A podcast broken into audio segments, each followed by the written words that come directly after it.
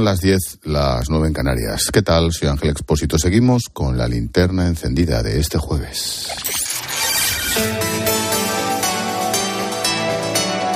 Con Expósito, la última hora en la linterna. Cope, estar informado. La noticia del día pasa por el Congreso de los Diputados, que este jueves ha vivido una de las sesiones más convulsas que se recuerdan. Poco antes de encender esta linterna, se aprobaba la reforma del Código Penal a medida del independentismo catalán y, de paso, las enmiendas con las que el Gobierno intenta consumar su asalto al Poder Judicial. Todo junto. Por la mañana, aunque haya pasado más desapercibida, también salía adelante la ley del aborto. En nuestro tiempo de tertulia, vamos a detenernos y a explicarte lo que ha dado de sí el día tan raro, tan convulso, tan complicado en la carrera de San Jerónimo, pero quiero dedicar unos minutos a otro Parlamento, sí, al Parlamento Europeo.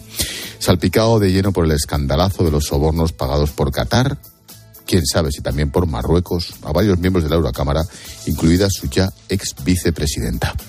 Esto, esto hasta ahora es al menos lo que sabíamos, pero con el paso de los días el foco empieza a desplazarse más, a engrandecerse más. Como digo, toca Marruecos. La prensa belga, italiana y alemana ha empezado a publicar varias informaciones que apuntan a que en realidad lo de Qatar es la puntita nada más del iceberg, pero que lo más grave podría ser la conexión marroquí. Nos vamos hasta Bruselas. Paloma García Vejero, buenas noches. Buenas noches, Ángel. Oye, Palo, al parecer la pieza clave de la trama no sería Eva Kaili, sino el ex eurodiputado socialista italiano Pier Antonio Panzeri. La policía tendría grabadas conversaciones suyas, de su mujer, de su hija, las que hablan abiertamente del actual embajador marroquí en Polonia, que este era una especie de repartidor, ¿no? Sí, eh, desde luego al novio de Eva Kaili le faltó tiempo ayer para decirle al juez que ella no sabía nada, que la suelten para que pueda estar con su hija, que tiene dos años, y que el cerebro era, el cerebro era Pancheri. Sí que es verdad que todo esto empieza cuando los servicios secretos investigan a Pancheri y de hecho entran clandestinamente en su casa y encuentran las pruebas suficientes para salir sin que él supiera que habían estado ahí y empezar a pedir órdenes de extradición, etcétera.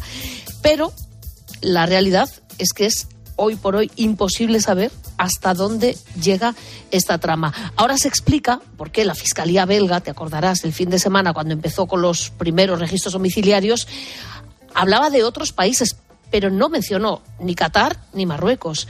Fue la prensa belga la que puso el foco en Qatar y había motivos. Pero claro, el pez gordo estaba en Marruecos y en el embajador de Marruecos en Polonia y en varios marroquíes que hoy por hoy están en Bruselas y hasta antes de ayer estaban haciendo eso que llaman lobby. Así que sí, ahora mismo el gran problema es Marruecos. Hay eurodiputados que ya han dicho que empiezan a entender por qué Panseri en su día, cuando era eurodiputado, se enzarzaba siempre con las cuestiones del Sáhara, por ejemplo, o de la inmigración, y siempre del lado del gobierno alawita. El caso es que la presidenta del Parlamento, Roberta Metzola, ha comparecido hoy ante los jefes de Estado y de Gobierno, algo totalmente inusual, y no le ha temblado el pulso. Hay que reconstruir la confianza ya. Este trabajo empieza ahora. Necesitamos corregir los errores y mandar un mensaje potente a aquellos actores externos que intentan socavarnos, a nuestros valores, al Estado de Derecho, a la justicia y a las garantías procesales. Vamos a ver en qué desemboca todo esto la semana que viene, que es cuando ella, Eva Kaili, comparecerá ante el juez. Paloma, hoy hemos conocido, la verdad es que esta mujer es una mina, otra investigación distinta que también afecta a Eva Kaili, esta vez relacionada con las dietas parlamentarias y los sueldos de los asesores. Trincaba por todas partes. Sí, esta vez fraude con el presupuesto que recibe de la Unión Europea para dietas, para remuneración de sus asistentes parlamentarios, pero son dos, Eva Kaili y otra griega Eva Kaili era, hasta hace pocos días, del Partido Socialdemócrata Europeo. Bueno, pues la otra griega, María Spiraki, es del Partido Popular Europeo.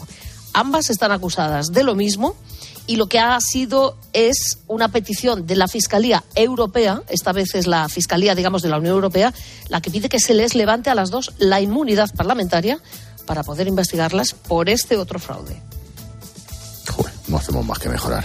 ¿Por qué Gracias, ha Pablo. salido hoy? ¿Por qué a la vez la misma protagonista? Bueno, quizá lo sepamos en las próximas horas. Bueno, mientras la trinquen. Gracias, Paloma. Está, está trincada. Adiós. Adiós, chao, chao.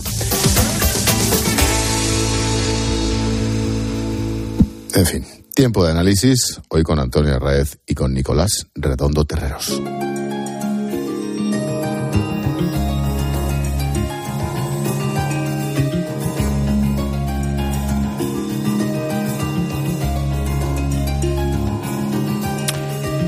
Tiempo de tertulia, Antonio Arraez, ¿qué tal? Buenas noches. Hola, buenas noches. Nicolás Redondo Terreros, buenas noches. Hola, muy buenas noches. Expósito, ¿cómo estamos? Pues aquí un, Antonio. un poco un poco alucinando porque no sé, ¿recordáis Motivo algún, recordáis algún sí, es que soy así de raro. ¿Recordáis algún episodio político, jurídico, institucional tan complicado como el que estamos viviendo estas últimas 48 horas? Nicolás.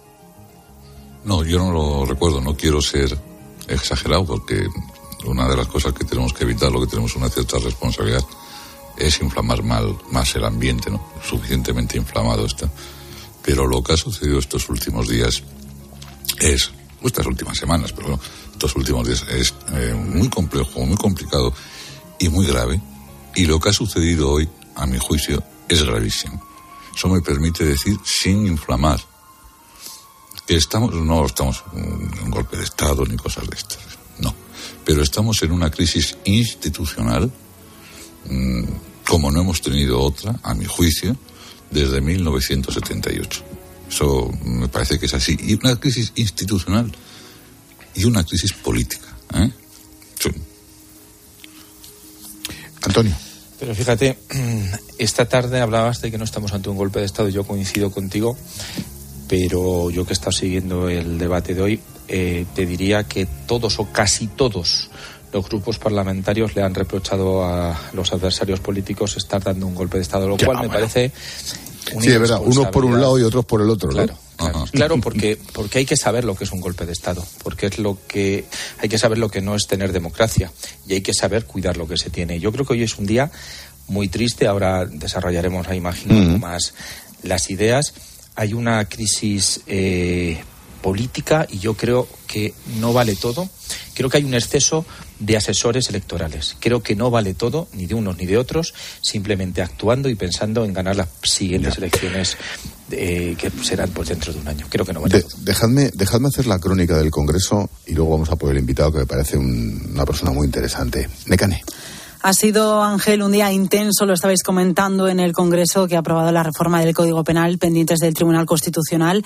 El Tribunal de Garantías ha aplazado hasta el próximo lunes su decisión sobre el recurso del PP, así que Merichel Batet ha permitido la celebración del Pleno y también de la votación, pese a las quejas que había entre la oposición. Ricardo Rodríguez, buenas noches. Buenas noches. El Bronco Pleno se ha celebrado bajo la sombra del Constitucional. PSOE, Unidas Podemos y sus socios han elevado el tiro culpando a la oposición de poner en peligro la democracia como en el 23F. Felipe Sicilia y Jaume Asens salieron así de fuertes a la tribuna. Quisieron parar el Pleno y la democracia con tricornios y han querido hacerlo con togas, pero no lo han conseguido. Aunque no hayan dejado agujeros aquí arriba, ustedes están intentando perforar la democracia. Con las bancadas cruzándose gritos y Vox fuera del hemiciclo, Cuca Gamarra e Inés Arrimadas han dejado claro haber sentido pisoteados todos los derechos de sus diputados ante una tramitación ultra rápida del Código Penal sin debates ni garantías.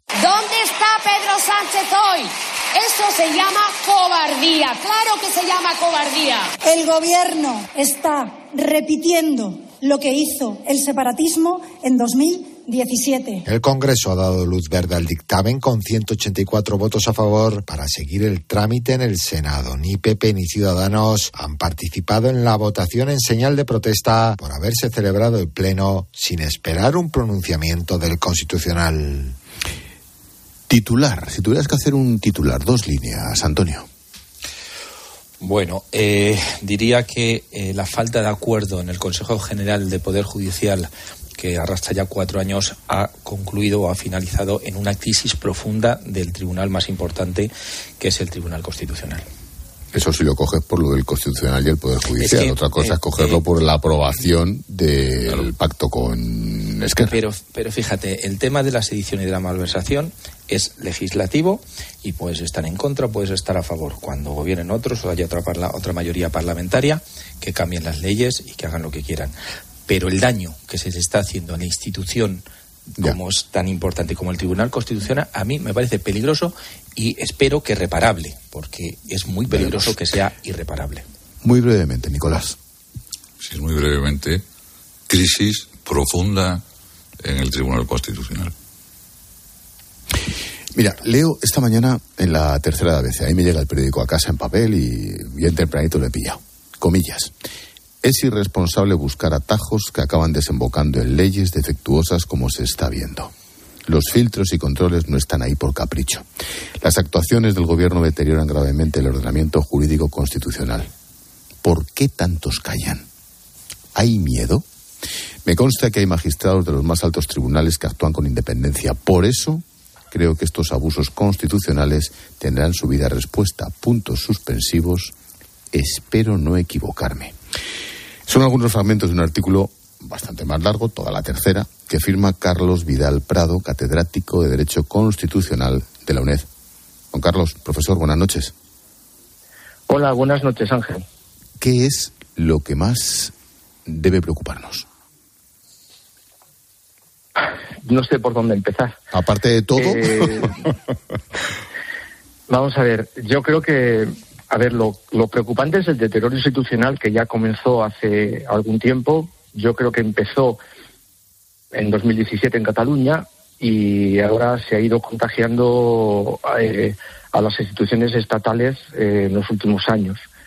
Mm, y ahí el deterioro lo ha generado muchas cosas. Evidentemente, el bloqueo en la elección del Consejo de Poder Judicial, que me parece lamentable, tendría que haberse renovado hace ya mucho tiempo eh, la cada vez más absoluta politización de el nombramiento de los miembros de muchos órganos, no solamente el Poder Judicial, sino el Tribunal Constitucional, el Tribunal de Cuentas, Televisión Española, etcétera, eh, los repartos por cuotas que el, Tribunal Constitucional ya condenó, ya dijo que no podían eh, ejecutarse de ese modo en los años 80, en la sentencia famosa sobre la, la modificación de la ley orgánica del Poder Judicial eh, la modificación del sistema de elección de los vocales del Consejo.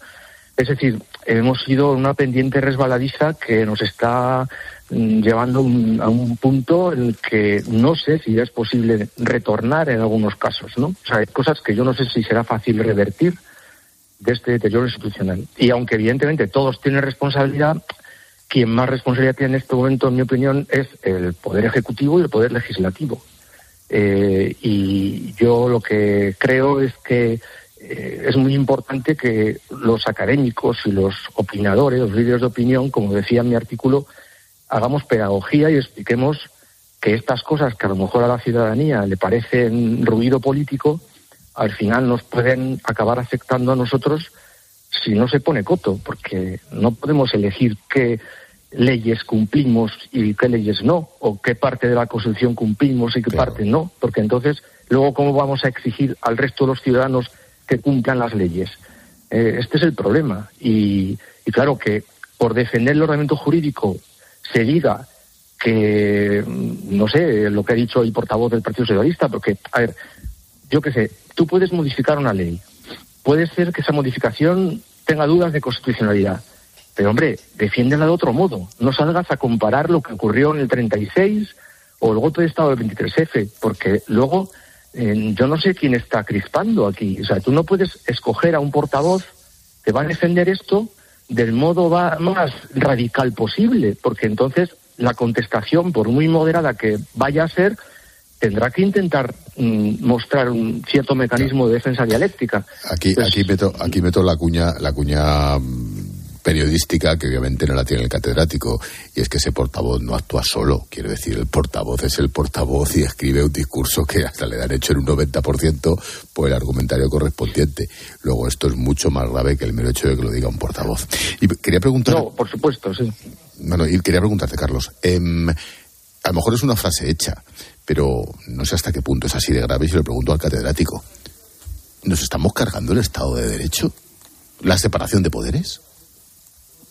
Eh, yo creo que hay muchos elementos de los que están ahora discutiéndose que suponen una grave quiebra en el Estado de Derecho. O sea, del mismo modo que cuando eh, en 2017 eh, a la minoría parlamentaria no se le permitía eh, debatir las iniciativas legislativas que se estaban tramitando, eh, ahora resulta que lo que ocurrió en 2017 está ocurriendo en el Congreso español.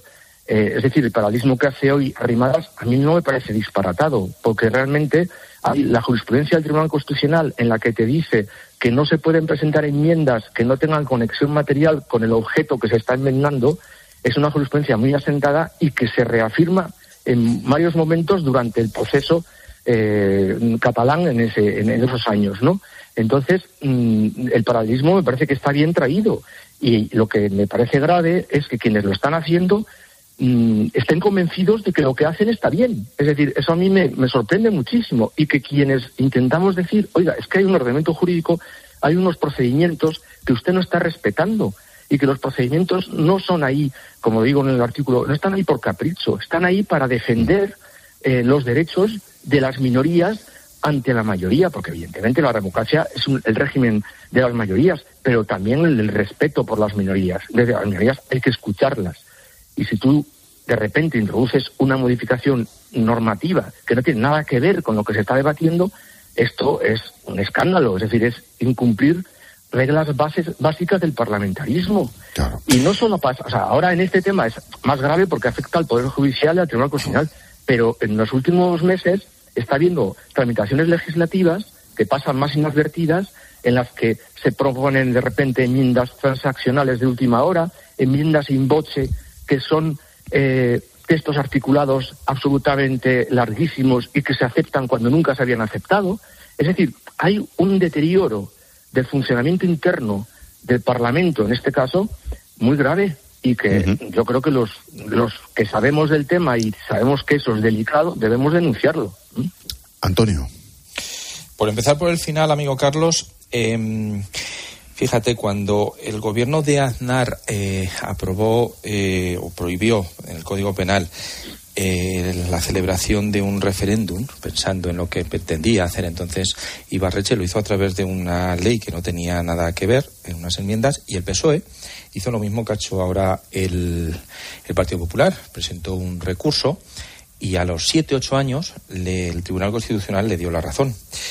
Eh, ¿Qué quiero decir con esto? Que efectivamente los juristas, lo explicáis y los conocéis bien, y los parlamentarios yo creo que también saben que lo que está haciendo, la manera en la que está aprobando el, el no el gobierno, realmente el Grupo Socialista, eh, la reforma del Consejo General del Poder Judicial es inconstitucional porque ya hay precedentes y el Tribunal Constitucional sí. Ya eh, ha dado su, su criterio, no su opinión. Pero claro, aquí hay algo que es perverso, que es, aun conociendo el final, realmente el Tribunal Constitucional puede intervenir adoptar esas medidas cautelarísimas que ha pedido el Partido Popular sobre una cosa que todavía una ley, una reforma de la ley que todavía no ha sido aprobada por el Parlamento. Es decir, estamos hablando de un punto crítico muy importante. Una cosa sí. es que sepamos Entonces, que al final será inconstitucional, pero realmente sí, el Tribunal sé, Constitucional pero... puede intervenir cuando todavía se está debatiendo esa ley, que puede ser incluso pues modificada mira, en su salida final. Antonio, eh, mira, eh, bueno, primero me alegro de saludarte eh, una vez más. Yo creo que justamente tiene mucho más sentido que intervenga el tribunal ahora. ¿Por qué? Porque en ese ejemplo que tú has puesto, como otros ejemplos que ha habido de jurisprudencia constitucional, que como digo es muy asentada sobre el tema de las enmiendas, eh, que no tienen nada que ver con el objeto de la iniciativa, todas las sentencias que hasta ahora el tribunal ha dictado en ese terreno, que todas dicen lo mismo, se han convertido en sentencias declarativas ¿Qué quiere decir eso? Que no han tenido eficacia porque la ley se había aprobado ya y por lo tanto lo que hace el tribunal es plasmar y declarar que efectivamente hubo una violación del derecho fundamental, el de, los, el de los derechos de los parlamentarios que pedían que esa eh, enmienda no se admitiese, pero como ya se produjo hace siete años y la ley está ya en vigor, digamos que su eficacia es puramente declarativa.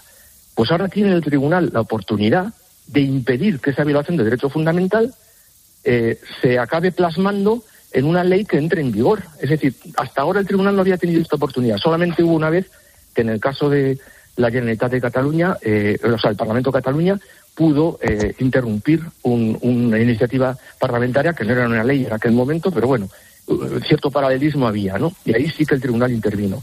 Pero ahora, justamente, el tribunal, yo creo que todos los que estáis ahí lo entenderéis claramente, justamente es oportuno que intervenga ahora, justamente para evitar que se culmine esa violación del derecho fundamental y que se culmine una ley que al final se ha tramitado violando un derecho fundamental de la minoría. Si espera a hacerlo después, ya no tendrá remedio. O sea, ese derecho ya no, eso será puramente declarativo. Pero por eso decía yo que es crítico, porque eso acaba con la separación de poderes. Es que el poder, el, poder judicial no, porque el Tribunal Constitucional no es no forma parte del engramado judicial, es otra cosa. Eh, no, no, Antonio, no, no, al contrario, no acaba con la separación de poderes. Simplemente que cuando, cuando se produce una violación de derecho fundamental, el órgano que está con, que tiene la competencia para parar esa violación y para rectificarla a tiempo es el Tribunal Constitucional. Es decir, si el Parlamento está eh, eh, tramitando una ley y la ley es claramente inconstitucional, pues eso efectivamente el Tribunal lo tendrá que decir más adelante. Pero si en la tramitación de la ley se está produciendo la violación de derechos fundamentales, el Tribunal lo puede apreciar en ese momento, si tiene la oportunidad de hacerlo. Entonces yo creo que eh, el momento para intentar mm, evitar una eh, que esa violación del derecho acabe, eh, mm, digamos, culminándose, acabe materializándose eh, con una aprobación de una ley que se ha aprobado con esos defectos de procedimiento, es justo en medio del trámite parlamentario, porque la violación se está produciendo ahí. yo, el tribunal, de hecho, fijaos una cosa, el tribunal en muchos casos ha intervenido con rapidez. El recurso de amparo electoral, por ejemplo, se resuelve en dos días y son derechos fundamentales. O sea, hay recursos de amparo, y hay algunos recursos de amparo que se tienen que resolver, como este que acabo de poner, de ejemplo, y bueno, y esto es un recurso de amparo parlamentario regulado en el artículo 42 de la ley orgánica, se podría resolver rápidamente. Es más, ni siquiera a lo mejor el tribunal tendría ni que tomar cautelares, podría a lo mejor tomar una decisión ya en el fondo, si quisieran hacerlo, insisto, que no lo sé si lo harán, ¿no? Pero por poder, o sea, el momento oportuno para evitar eh, eh, que ese derecho se quede mm, digamos, eh, lesionado y que no se puede rectificar esa lesión, es ahora. Yo lo veo claro. Otra cosa es que efectivamente, mm, eh, digamos, de un poco de vértigo, porque sería la primera vez eh, mm, que se hace a nivel nacional, ¿no? Claro. Bueno, en cualquier caso estaremos bien atentos. Nos llamó la atención esa tercera esta mañana y por eso hemos llamado a Carlos Vidal Prado, catedrático de Constitucional en la UNED. Profesor, lo dicho, gracias por la clase particular. Nada, un, abrazo. Buenas noches, Carlos. Chao, chao. Buenas noches. En fin, seguimos en tertulia con Antonio Raez, con Nicolás Redeno Terreros. Oye, Nicolás, esto de la separación de poderes, tenía razón el profesor Carlos cuando dice, esto tiene, hay que explicárselo a la gente. Mm, la gente lo ve muy de lejos, claro, entre la inflación, la Navidad, yo qué sé, y la gente dirá, bueno, los políticos a lo suyo. ¿Cuánto es de trascendente? ¿Cómo me lo explicas? Bueno, la separación de poderes es la base fundamental de la democracia. El famoso Montesquieu, al que tanto hacemos referencia muchas veces, tanto como lo olvidamos, que lo copió, por cierto, lo, lo, lo, intuyó, lo vio en el sistema anglosajón, en el sistema británico, es decir, mm, partimos en la democracia representativa de una suspicacia eh, provocada por quienes tienen el poder. Y, la, la, democracia representativa, esa que decía Ortega, que era antinatural, era racional, era acrobática, era elegante y que era tal vez la forma más perfecta que había ideado el ser humano, bueno, pues, y bella, decía, pues esa necesita un control de poderes entre el Ejecutivo, el Legislativo y el Poder Judicial. Esto es, claro, en teoría y limpio en, el folio, en el folio blanco. Pero en términos generales, con todas las perturbaciones que pueda haber en este sistema, no hay democracia como la entendemos nosotros. No hay democracia sin ese equilibrio de los tres poderes. Los diputados legislan y controlan al gobierno. El gobierno ejecuta y es controlado por el por el legislativo y el judicial controla las acciones tanto del legislativo como del ejecutivo. Esa es Vamos a ver, lo, decía antes, la, democracia, el poder suscita desconfianza en el ser humano. Una eh, estructura como la que hemos creado, que es la democracia representativa, recoge esa suspicacia y lo que provoca es una especie de controles para que el Ejecutivo no tenga un poder omnímodo, para que el Legislativo no pueda legislar lo que se le pone en la coronilla y ese es el equilibrio eh, de los tres poderes al que luego se han sumado algunos otros, como el cuarto poder, que son los medios de comunicación, que no tienen ese papel institucional, pero tienen ese poder real. ¿no? Y cualquier coacción, limitación, eh, perturbación o ataque a uno de los poderes es gravísimo. Por ejemplo, hoy estamos hablando de, de ha hablado el profesor y sería digno recoger cuántos catedráticos de Derecho Constitucional, de Derecho Administrativo están hoy preocupadísimos y cuántos, que son muy pocos, de mucha seriedad eh, doctrinal, están defendiendo esta situación. Bien, vamos a ver, a mí lo que más me preocupa, aparte de lo que ha dicho él técnicamente, es que parte del discurso de los parlamentarios y de los portavoces, porque lo decías tú muy bien, y de los portavoces fuera del Parlamento, es que el poder legislativo tiene mayor poder que el ejecutivo, que el judicial, y que el judicial no puede condicionar al legislativo. No, no, no. Es que es un equilibrio de poderes. Es que la democracia son procedimientos, son límites. Mi libertad termina donde empieza la tuya. Y eso se establece a través de una ley. Y cuando se van perturbando de esa forma tan brusca los procedimientos, las leyes, eh, el Poder Judicial, por cierto, el Poder Judicial no solo lo perjudica el, el, Congreso de los Diputados. Hay que decir, para que quede claro, porque yo, si luego tenemos tiempo, criticaré muy duramente alguna de estas medidas, que a mí me parece que tanto los miembros del Tribunal Constitucional, los integrantes, que algunos están ya pasados de tiempo, de plazo, como sobre todo el Consejo del Poder Judicial, han dado el peor ejemplo durante estos últimos años que se puede dar. Han sido irresponsables, han estado mm, bailando un rigodón mientras se estaba eh, incendiando la, mm. la, justicia. Pero eso, que, que lo digo sobre ellos, sobre los que están, mira que el ESME se tuvo que huir el hombre. Bueno, sobre estos, sobre estar, esto no me, no, no, no, no, no limita la responsabilidad que tienen los que han hecho de esta eh, forma brusca y dinamitera el aterrizaje en la justicia. Eh, fíjate, Nicolás. Antonio. Eh, eh, decías al, principio lo de no incendiar más. yo estoy de acuerdo, totalmente de acuerdo. Por eso es bueno que quizás, al menos por mi parte, opine menos y, veamos simplemente lo que son los datos. ¿no? El Consejo General del Poder Judicial lleva cuatro años sin renovarse. No se está cumpliendo la ley. el Partido Popular ha dado mil excusas, no voy a entrar ahí hay una ley que habría que haber cumplido, no se ha cumplido. Pero es que los que forman parte de ese Consejo General del Poder Judicial, que están divididos claramente en dos grupos, los que eligieron unos y los que eligieron otros, la parte conservadora, por ejemplo, se ha negado hasta ahora a nombrar a los nuevos miembros del, Tribunal Constitucional, que es ¿eh? de donde viene esta crisis. Bien, ahora han convocado un pleno de urgencia para nombrarlos el martes. Oiga, un poco de seriedad. un poco de rigor, un poco de vergüenza, si se me permite. Como esto, el gobierno que está interesado en, tener mayoría en el Tribunal Constitucional para que eh, influir en las leyes que van a que van a ser recurridas en el Tribunal Constitucional de su mandato, pues entonces dice yo tengo prisa y antes de por si acaso en la siguiente legislatura ya no puedo, eh, esto hay que renovarlo y cojo un atajo que ya sé que es inconstitucional y tiro para adelante como sea. Entonces claro, eh, es que aquí no se salva nadie. No se salvan los políticos, no se salvan los miembros del Consejo. Ahora, sí que me gustaría eh, subrayar dos cosas. Una, que es sobre la pregunta que hacías, Ángel, de la separación de poderes. En España no hay tres poderes, hay dos, porque el legislativo y el ejecutivo es el mismo. Hay un sistema parlamentario que apoya a un presidente del gobierno al que elige, que es el jefe de todos los del Parlamento y que votan y hacen las leyes que ahora se está viendo claramente como él necesita Con lo cual esto ya admitimos, pero no de ahora, de siempre, que el Ejecutivo y el Legislativo en España es una misma cosa. Cuando estaba Felipe González, cuando estaba Andar, la mayoría absoluta de Rajoy, es lo mismo, porque el Parlamento está al servicio del presidente del Gobierno o del Gobierno. Y luego otra cosa distinta. La pelea que estamos viendo ahora es política.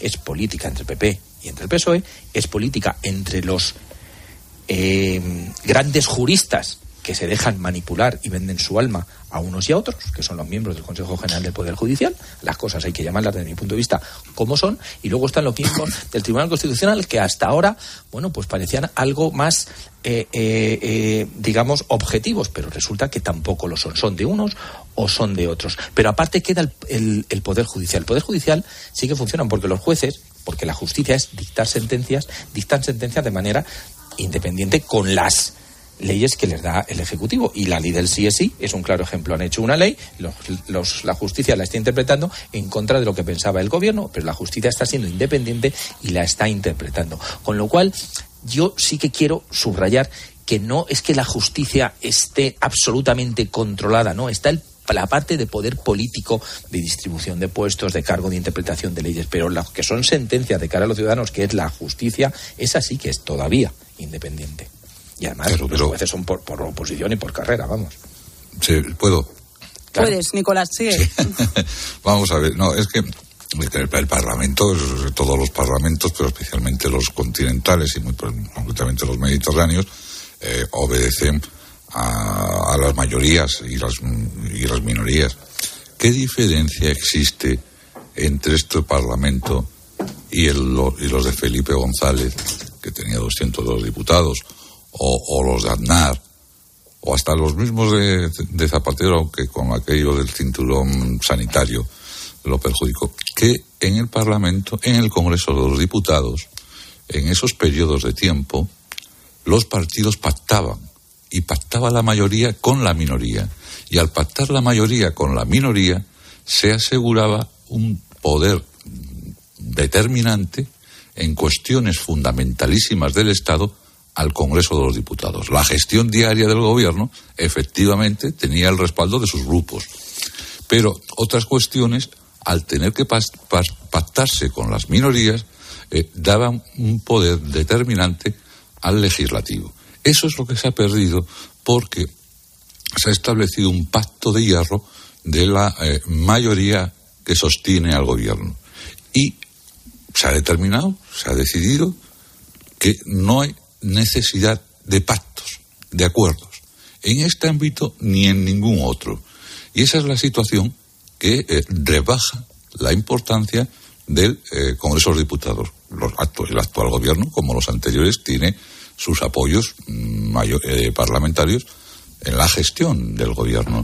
Pero la diferencia es justamente esta, que no necesita, considera que no necesita acuerdos con la minoría para los que son ámbitos determinantes de, eh, de las instituciones españolas.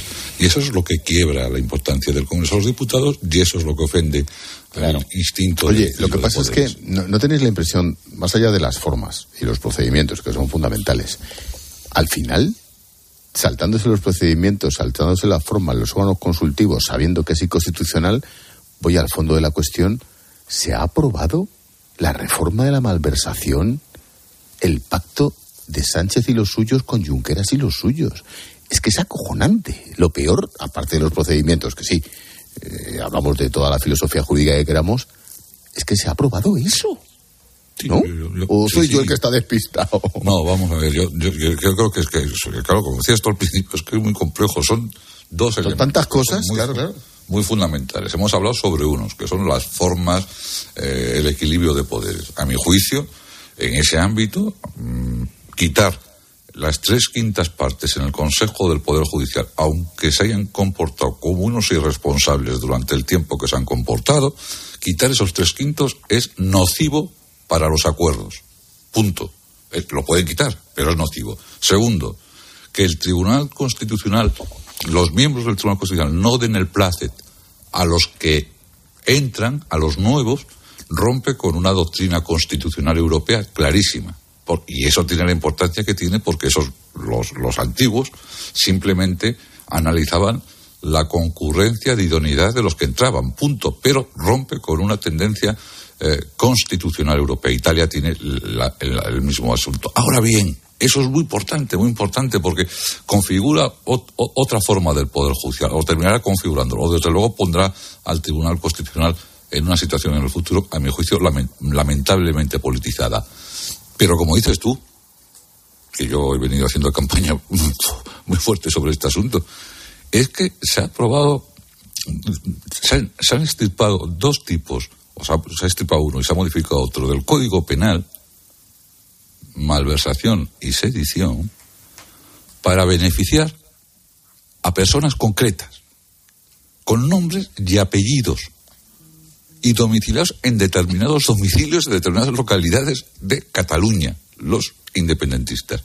Y eso atenta radicalmente eh, eh, esté en contra quien quiera estar, eso atenta con el principio inspirador de derecho penal, que es un derecho abstracto, es decir, que se, que se legisla para todo el mundo, que es un derecho universal, es decir, que no se fija en las personas, que está basado en principios de carácter general, de la razón.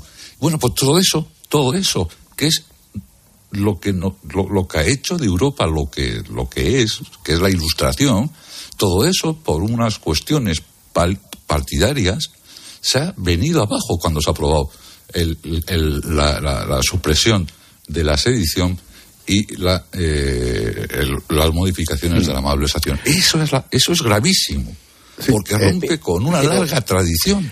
Antonio, si me permites, Antonio, dame un, hazlo en un minuto, porfa, que me tengo que ir. quiero, no, no, no, es que quiero pinchar también a Pedro Sánchez, que está ahora mismo en directo. Antonio. Eh, no, eh, muy, muy fácil, pero eso es política. O sea, tú puedes estar a favor o en contra de lo que has hecho con malversación y sedición, pero es política. El siguiente que lo cambie y que el gobierno del PSOE sufra lo que tenga que sufrir. Pero eso, insisto, es política. Lo curioso de eso es que tampoco hay que exagerarlo, porque todo se exagera. Para mí, esta semana, la frase de la oposición a Sánchez que mejor he oído es la que ha dicho Paje, que es que tú no puedes mm, legislar con el delincuente. No me hagas spoiler. Mira, escuchamos a Pedro Sánchez en directo. Eh, este escándalo que afecta efectivamente a una vicepresidenta eh, socialista de un partido eh, en Grecia, también algunos eurodiputados, quiero recordar, de, Bélgica. No, le han preguntado por, primero por el lío del Qatar Gate y, bueno, luego imagino que irá. Es lo que tiene que pactar las preguntas, que no empiezan por lo importante. Pero en fin, luego seguiremos. Te corto, Antonio. ¿Querías añadir algo más? Sí, no, que, decía eso, que, que, lo de la malversación y que yo estoy en contra en la forma y en el fondo, no deja de ser política. Yo creo que la oposición se equivoca cuando se dice, no, esto es un golpe de Estado. No, eso es una legislación que la forma sobre todo es, es absolutamente criticable, pero lo que no puede ser es que de cada diez minutos tengamos un supuesto golpe de Estado. Ahora, eso yo lo separo, estoy en contra, contenido, a lo que ha pasado hoy con el Tribunal Constitucional, que se ha llegado allá a un límite de que salten las costuras del sistema eh, eh, institucional de este país y mm. que a nadie le importe y que porque uno está pensando en unas elecciones y otro en las otras, da igual y se impongan las estrategias electorales al sentido común de cuidar la democracia. Mm, Yo déjame, en contra, pero creemos en que es política, pero muy mala política. Por una cosa muy mala que ya veremos. Dejadme, dejadme dos minutos, que el tema está calentito. Hola, Paloma. Eh, hola, Ángel. Mensajito de línea directa. Sí, vamos a seguir hablando de cosas importantes, porque este mes si te cambias a línea directa tendrás la mejor oferta. Porque si te cambias ahora te bajan el precio de tus seguros. Y esto, todo esto sin que tengas que ahorrar en servicios ni coberturas, como el servicio de recogida, reparación y entrega de coches. Servicio de manita, ah, en el hogar. Asistencia en viaje desde kilómetro cero. Vete directo a lineadirecta.com o llama al 917 700 700. El valor de ser directo. Consulta condiciones. Escribe a Ángel Expósito en Twitter en arroba expósito cope y en arroba linterna cope, en facebook.com barra la linterna o mándanos un mensaje de voz al 654 45 55. En estas fiestas soy un ciclón que tengo un extra de ilusión. Cocinaré para 32 con un extra de ilusión. Dame un cupón o mejor dame dos que quiero un extra de ilusión. Por 10 euros, cupón extra de Navidad de la 11, con 75 premios de 400.000 euros. El 1 de enero, cupón extra de Navidad de la 11. Dame un extra de ilusión. A todos los que jugáis a la 11, bien jugado. Juega responsablemente y solo si eres mayor de edad. Dos cositas. La primera, con la que está cayendo le ha subido el precio del seguro a mi hija. La segunda, nosotros nos vamos a la mutua. Vente a la mutua con cualquiera de tus seguros y te bajamos su precio, sea cual sea. Llama al 91 555 5555. 91 555 5555. Por esta y muchas cosas más, vente a la mutua. Condiciones en mutua.es. Qué maravilla el monasterio de Santa María de Río Seco con esos arcos, su claustro, vamos, lo que tiene un buen monasterio. Pero si hablamos de algo divino, prueba las croquetas de Graciela. De trufa, jamón, cecina, redondas, cuadradas, triangulares. Oye, que si eres de carne, pues carne, que también tiene. A la brasa con salsa muy hecho, poco hecho, bueno, bueno, que me lío. Así que eso, que no tardes en pasarte. Y de paso lo pruebas todo. Castilla y León. Parece que la conoces, pero no. Escuchas la linterna. Y recuerda, la mejor experiencia y el mejor sonido solo los encuentras en cope.es y en la aplicación móvil. Descárgatela. Picasso dijo que las musas te pillen trabajando. Balduero una cepa, una sola botella por cepa. Las musas vinieron a Balduero y nos pillaron trabajando. Está en baldueroencasa.com o en el 600 600 040.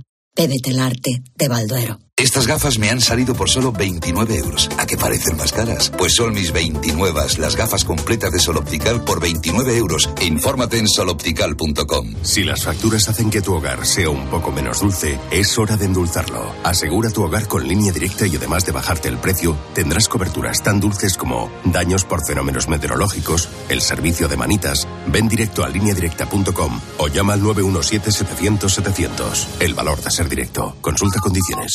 Qué maravilla el monasterio de Santa María de Río Seco con esos arcos, su claustro, vamos, lo que tiene un buen monasterio. Pero si hablamos de algo divino, prueba las croquetas de Graciela. De trufa, jamón, cecina, redondas, cuadradas, triangulares. Oye, que si eres de carne, pues carne, que también tiene. A la brasa con salsa muy hecho, poco hecho, bueno, bueno, que me lío. Así que eso, que no tardes en pasarte. Y de paso lo pruebas todo. Castilla y León. Parece que la conoces, pero no. ¿Jueves o previernes? Con Protos Crianza todo es cuestión de actitud.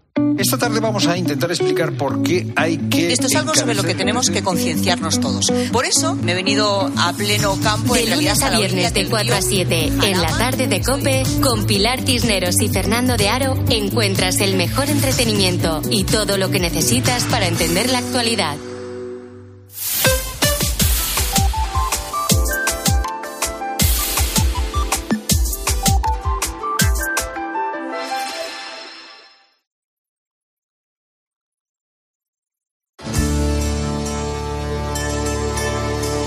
Expósito.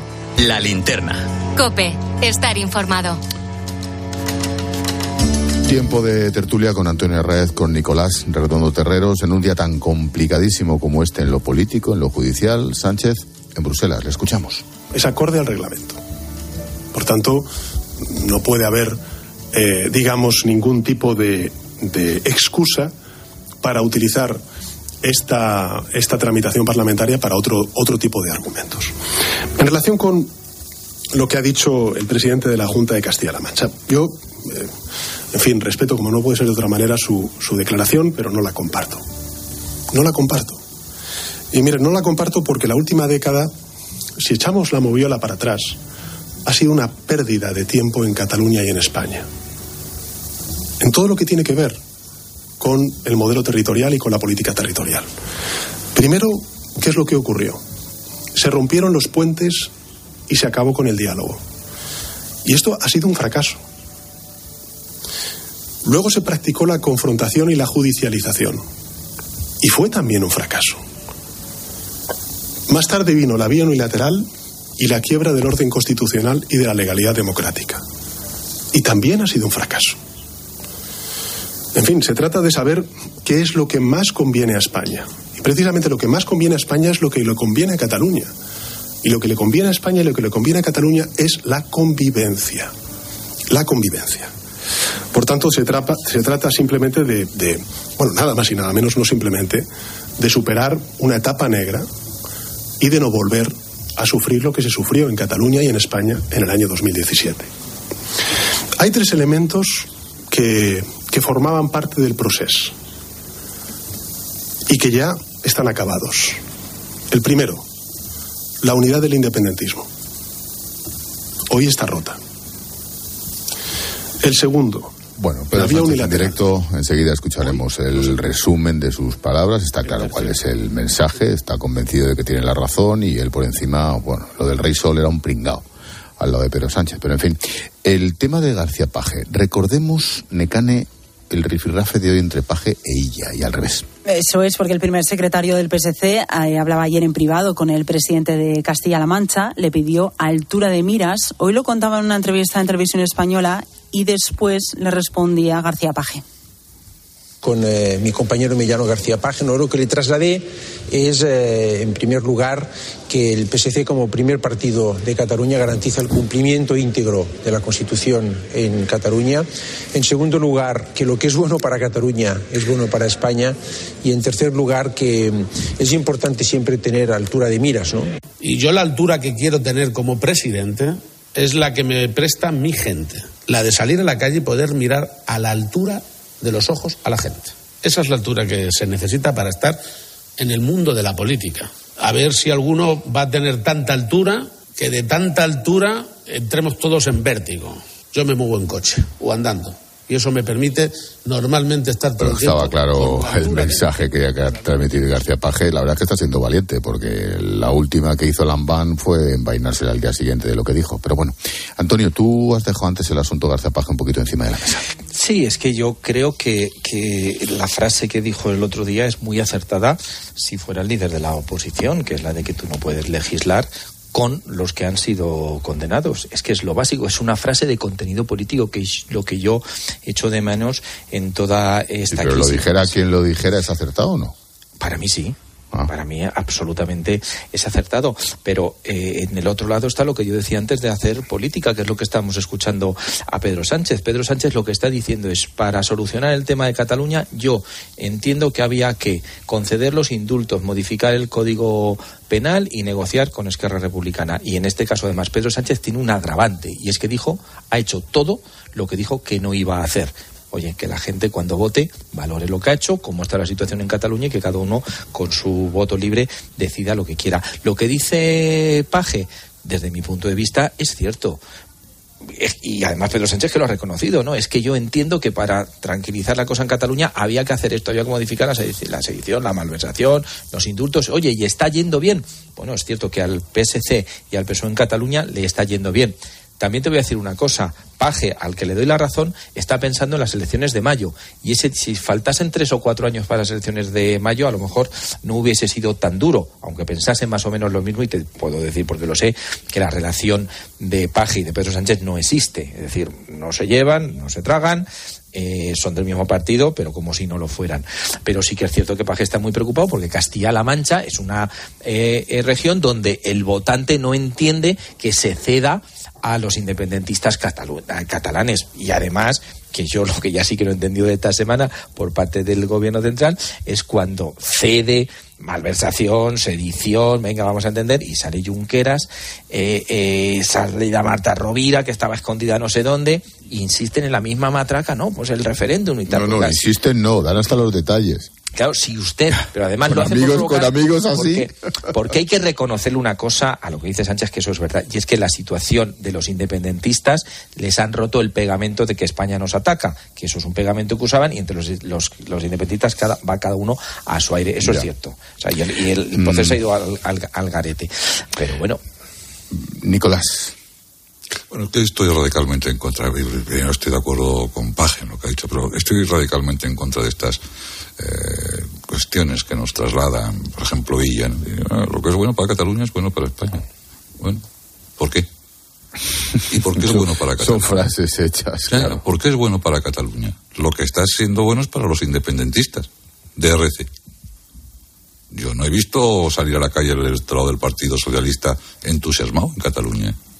Ni al del PP, ni al de Ciudadanos, ni al de Vox ni al padre de ese chico que tiene que ir al Tribunal de Superior de Justicia para que le den el 25% de sus clases en castellano. Yo no he visto a nadie de los que se sienten en un ambiente opresivo. No, ni, ni, volver a las empresas. Claro. Por ejemplo. yo, yo eso no lo he visto. ¿Por qué me dice usted que lo que es bueno para Cataluña? No, no, no, no. Lo que hemos hecho hasta ahora, y en eso ha sido más honesto Sánchez, es algo para tranquilizar a los independentistas, no para solucionar el problema en Cataluña. Y eso mm, tiene que quedar claro, porque si no, no nos equivocamos, pero además, perdóname, coño, ¿a cambio de qué? ¿A cambio de qué? ¿Está mejor España que en el 2017? Supongamos que Cataluña sí está mejor. Es mucho suponer. Pero supongámoslo. El día de hoy, hoy, ¿alguien puede decir que España, con la situación del Tribunal Constitucional, con el Consejo del Poder Judicial, con eh, todo lo que está sucediendo, España está mejor? ¿No está descuadernada la, institucionalidad del país? ¿No están desordenadas las instituciones? ¿No está quebrado el, el, la solidez de nuestras instituciones? ¿No existe mucha más desconfianza en las instituciones? ¿Estamos mejor nosotros, los españoles? No. Está peor. Hasta el punto, podemos decir, sin exagerar, que estamos en un tiempo de reflexión sobre lo que va a suceder en el sistema del 78. Admitamos que está bien Cataluña, pero ¿está mejor España?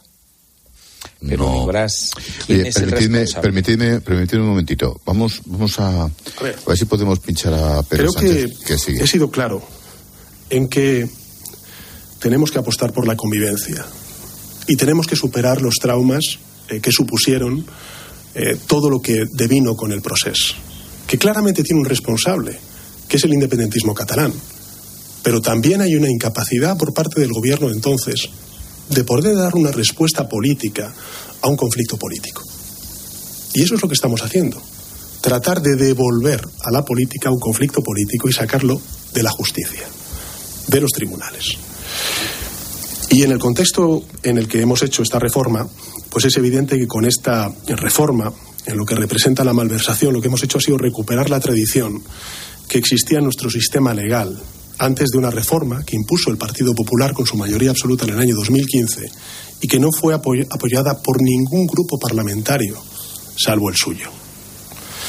Esta reforma lo que hace es aportar claridad y proporcionalidad en el Código Penal.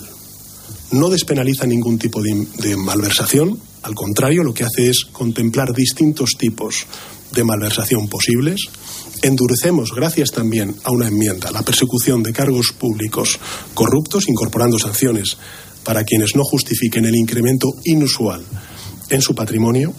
Y con esta tipificación lo que está haciendo España es homologarse a países avanzados en esta materia, como pueda eso ser es Portugal, mentira. como pueda ser Directamente Francia, eso es mentira, pero bueno. ser Luxemburgo. Eh, nos quedan nos quedan dos minutos, un minuto cada uno, por favor. Nicolás. Yo no sabía que la política española hasta, había estado en algún momento en los juzgados. Él ha dicho que hemos sacado la política de los juzgados, yo no lo sabía. Sé que ha estado Junqueras, sé que no ha estado Puigdemont porque ha huido, sé que han estado algunos dirigentes de, de, de RC y de Junts en, en, los juzgados, porque parece ser, y hubo sentencias en contra de ellos, pero yo no sabía que la política española estuvo en los juzgados. Eso es un lenguaje estrictamente nacionalista. Es triste que lo tenga que decir yo, pero es así. Antonio. Bueno, España es muy variada y no se piensa lo mismo en el País Vasco que en Cataluña que en Castilla-La Mancha. En, en, Cataluña yo creo que el gobierno está haciendo política, acertada o no, ya lo veremos. Y creo que el Partido Popular también tiene que estar preocupado, porque hablabas antes, Nicolás, del electorado del PSOE en Cataluña y el del PP. Es que el del PP prácticamente no existe. Y eso es un tema preocupante para el primer partido. Pero a mí no me importa nada el PP en Cataluña. Y la responsabilidad. Si me importa España y Cataluña. Ya, ya, ya. Pero es que el primer partido de la oposición en España tiene que estar presente en Cataluña. No, no, y eso el, es un problema para, Galicia, para el partido y para España, ojo. Y en cuanto a la responsabilidad, si estamos mejor en el 17 o ahora, la responsabilidad del 17 fue de los independentistas. Hay que fijar de quién ahora es la responsabilidad, que son del partido que gobierna y del primer partido de la oposición. Y sobre todo por no haber renovado el Consejo General del Poder Judicial. Ahí está el inicio de la crisis. Me pilla el toro, como siempre, el tema continúa y daría para muchísimo más, pero seguiremos. Nicolás. gracias. Bueno, un abrazo. Cuídate, buenas noches. Antonio, mañana. Un abrazo, buenas noches. Adiós, buenas noches. Chao.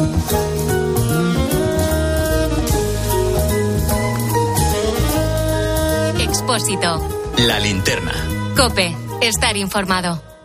En este día en el que el protagonista tiene que ser Luis de la Fuente. que Si es noticia, está en el partidazo de Cope. Hola, mister. ¿Qué tal? Buenas noches. Hola, buenas noches. ¿Usted creía que le iba a llegar esta oportunidad? En este momento no. ¿Cómo es la primera llamada? ¿Quién se la hace? Pues me llama el presidente y me dice, Luis, eh, tengo que comentarte una cosa. Pues dime, ¿quieres ser nuevo seleccionado? Estaba pensando yo que lo de Ramos es un marrón. Si lo llama porque lo llama y si no lo llama porque no lo llama. Entonces voy a equivocarme. Voy a hablar con una serie de jugadores que creo que tengo que hablar porque son historia del fútbol español. De lunes a viernes, desde las once y media de la noche, los protagonistas de la actualidad juegan el partidazo de Cope con Juanma Castaño, el número uno del deporte. En Mercadona ya estamos listos para tu Navidad. Esa que empieza con un jamón reserva y unos gambones. Sigue con una paletilla de cordero y un Rioja Arteso Crianza. Y termina con un turrón choco crujiente. Este año, la Navidad que necesitas está en Mercadona. Y en nuestro recetario y en tienda y web. La vida siempre nos pone a prueba. Por eso en PSN Previsión Sanitaria Nacional hacemos más fáciles los momentos difíciles. Protege tu futuro y a los que más quieres con la mutua en la que confían los profesionales universitarios desde hace más de 90 años. PSN Previsión Sanitaria Nacional. Aseguramos sobre valores. Somos la generación más inclusiva y diversa de toda la historia. Compartámoslo. Gritémoslo. Démoslo todo. Sintámonos orgullosos. Pero sobre todo, aprovechémoslo. Si nos dejan, tenemos la oportunidad de crear una sociedad en la que todos seamos protagonistas. Tú también. Grupo Social 11. Generación Inclusión. Solo cuatro días, super tecnoprecios en el corte inglés. Hasta un 20% en electrónica y electrodomésticos y las ventajas de los tecnoprecios. Televisores, frigoríficos, electrodomésticos para el cuidado personal, ordenadores, móviles. Super tecnoprecios con entregas incluso en el día. Hasta un 20% en electrónica y electrodomésticos. Solo hasta el domingo 18 en tienda web y app del corte inglés. 72 años y emprendes un proyecto de innovación. ¿Ser emprendedor no tiene edad? Con la edad es aún mejor. ¿Tú también quieres hacer cosas increíbles en tu jubilación? Mafre presenta el programa Tu Futuro. La gestión de planes de pensiones que se adapta a ti ahora hasta con un 4% de bonificación por traslado. Consulta condiciones en tu oficina Mafre o en mafre.es. Escuchas la linterna. Y recuerda, la mejor experiencia y el mejor sonido solo los encuentras en cope.es y en la aplicación móvil. Descárgatela. Denominación de origen protegida Guijuelo. La figura de calidad con reconocimiento europeo que certifica y avala la calidad de los auténticos productos de Guijuelo. Disfruta del auténtico jamón de Guijuelo en las distintas presentaciones. Pieza entera, porción o loncheado. Siempre con la máxima garantía de calidad. Por eso Guijuelo es la cuna del ibérico. Nos impulsa Junta de Castilla y León. Soy David de Carlas. Ahora, por la reparación o sustitución de tu parabrisas, te regalamos un juego de escobillas Bosch y te lo instalamos gratis. Carglass cambia, Carglass repara. Pide cita en carglass.es. Promoción válida hasta el 17 de diciembre. Consulta condiciones en carglass.es.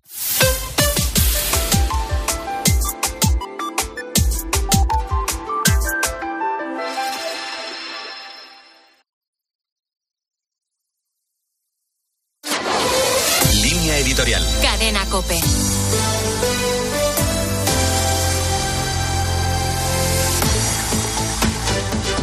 El Tribunal Constitucional y el Congreso de los Diputados acaparan hoy todas las miradas.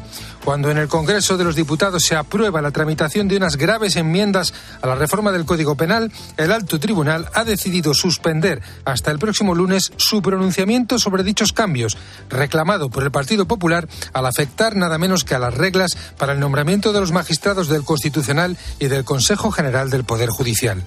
La complejidad del tema y la relevancia del fallo son las razones que esgrimen los magistrados favorables a la suspensión cautelar hasta que pueda entrarse en el fondo de esta grave cuestión. El tema es uno de los que mayores discusiones plantea y mayor polarización genera.